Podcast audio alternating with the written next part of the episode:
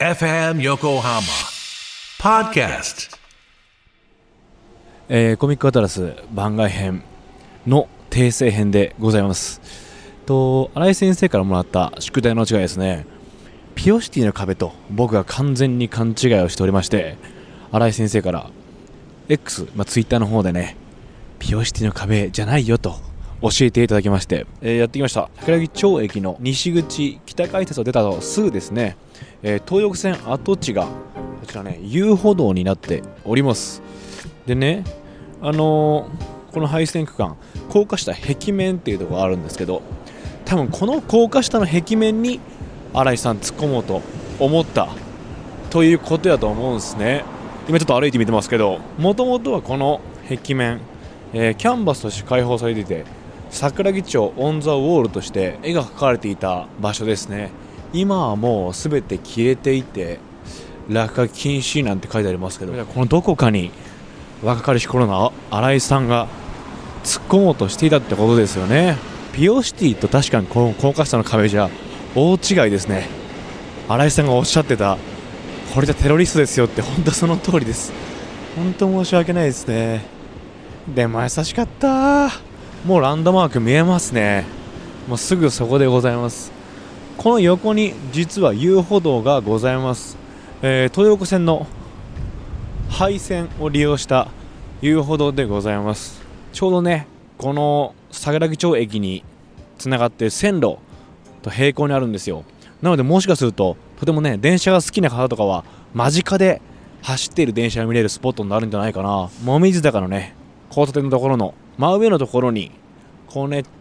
橋がかかってます。そこでねこう今話してるんですけど抜けもめちゃくちゃいいですね。スコーンと抜けてます。あー夏の雲だ。えーランドマークもねすぐそこに見えるようなチルアウトしに来るにはちょうどいいかもしれません。夜とかこうぼーっと車眺めながらねちょっと缶買ってゆっくりしてみたりしてもいいかもしれないですね。ここのロケーション素晴らしいな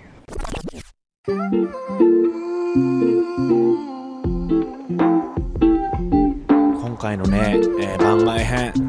もう勘違いしてしまって本当に申し訳ないんです。そのミスが分かった晩はパニックになっていたんですけど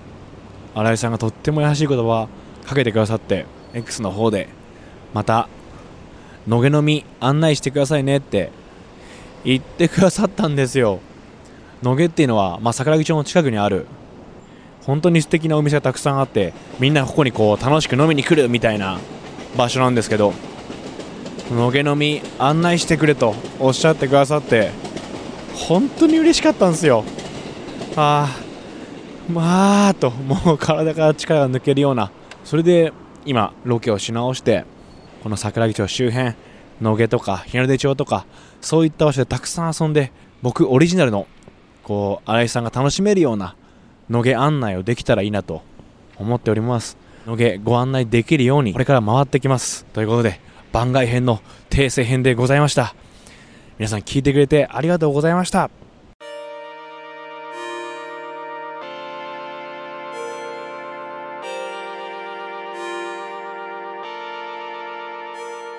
こんばんは、ジャパタフットボールクラブ、ノロブです。前半ではですね、えー番外編の訂正編ということで、ロケしてきましたが、えーロケだけで終わるのは少し寂しいなと思って、勝手に延長戦をしたいと思っております。えー新井先生の最新作、スパンク。スパンからですね、好きなシーンを一つ紹介したいなと思って、今日はですね、いつもいるあのスタッフの森谷くんがいないので、一人でお話ししたいと思います。えースパンクはですね、カナと冬美という新人女王様2人、彼女らの成長校を中心に描いていく漫画なんですが、第1話、第2話で、カナと冬美がなぜ女王様を目指すことになったのか、東京イースという店の門を叩くことになったのかっていう話をしてるんですよ。えっ、と、第2話で冬美がなぜ女王様を目指すことになったのかっていうお話をこう、一話かけてしているんですが、もうそこでとてもね、印象的なシーンがあって、そのシーンを紹介したいと思います。まずはですね、冬美はね、女というものに翻弄され続けて生きてきたんですね。まあ、家庭環境とか、冬美自身が高身長っていうところの影響から起こる、まあ、例えば異性からのリアクションとか、言葉を受けて、まあ、その女っていうもの剣をしていたりとか、逆にね、高速違反のペディキュアをですね、放課後の教室で塗って、まあ、女となって私という人間が私になる感覚を得たりとか、その女というものに対して翻弄されたり、えー寄りかかっていたりという、そういう状況で生きてきたんですね。で、年齢を重ね上京します。えー職場のバーと、住んでるアパート、どちらでもですね、自分のね、女っていうことにまつわることで、とっても嫌なことが起こるんですよ。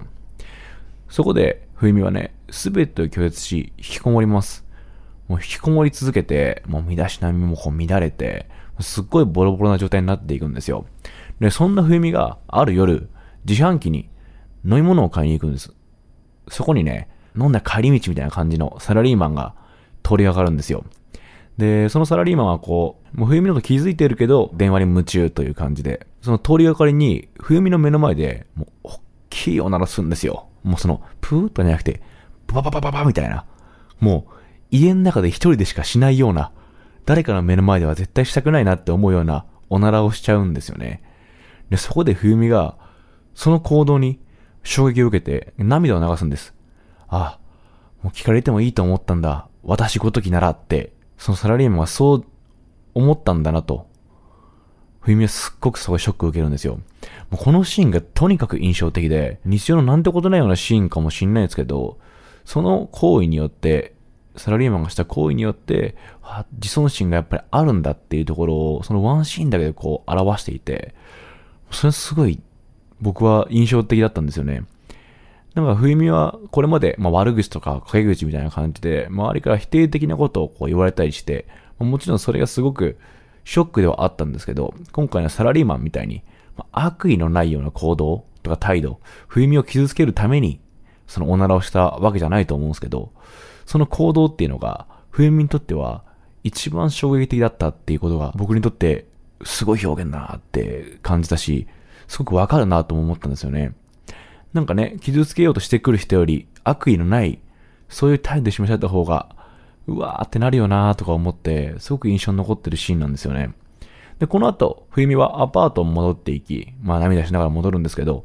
そのアパートの部屋の前に行くと、引きこもる原因の一つになった、こう嫌な思いをさせてきた元気のおじさんがいるんですけど、そのおじさんが、まあ、パートナーらしき女性に叱られて、もう布団叩きで叩かれてる様子を目撃するんですよ。で、おじさんは、その冬美にしてきた態度とは全く逆の態度をしてて、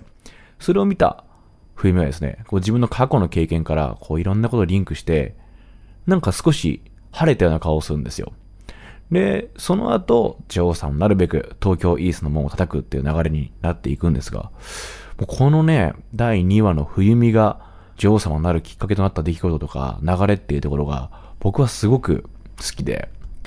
で、第1話、第2話はそういう説明会になってるんですが、もうカナと冬美がどんな人生を送ってきたか、で、彼女らが自分たちの人生をどう捉えているか、カナと冬美らしい語り方があってすごく引き込まれるんですね。この第1話、第2話を見ることで、これから登場してくる様々な人にも、もう二人のような物語があるんだよなと、まあ想像する準備ができてるような感覚があって、この第1話、第2話僕はとても好きなんですよ。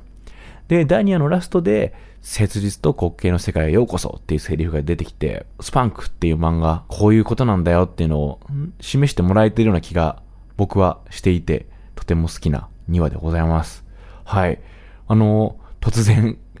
わーっと喋ったんですけど、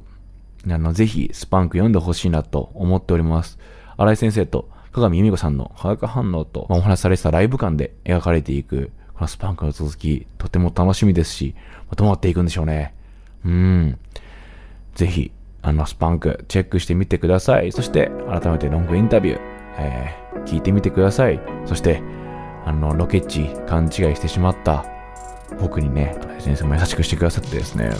うん、ありがたかった。本当にありがたかった。ぜひぜひ、またゲストに迎えれるように、コミカタス頑張っていきますんで、えー引き続きどうぞよろしくお願いします。次回のゲストはですね、アイル手紙鉢の浅田博之先生です。こちらはまた番外編、どんな作品なのかって紹介する回からお送りし、インタビュー会につなげていきたいと思います。ぜひ、これからもコミカタスよろしくお願いします。チャンネル登録、そして、X、Twitter のフォローもお待ちしてます。それでは、お送りしたのは、ジャパタフットボールクラブ、ノロブでした。ありがとうございました。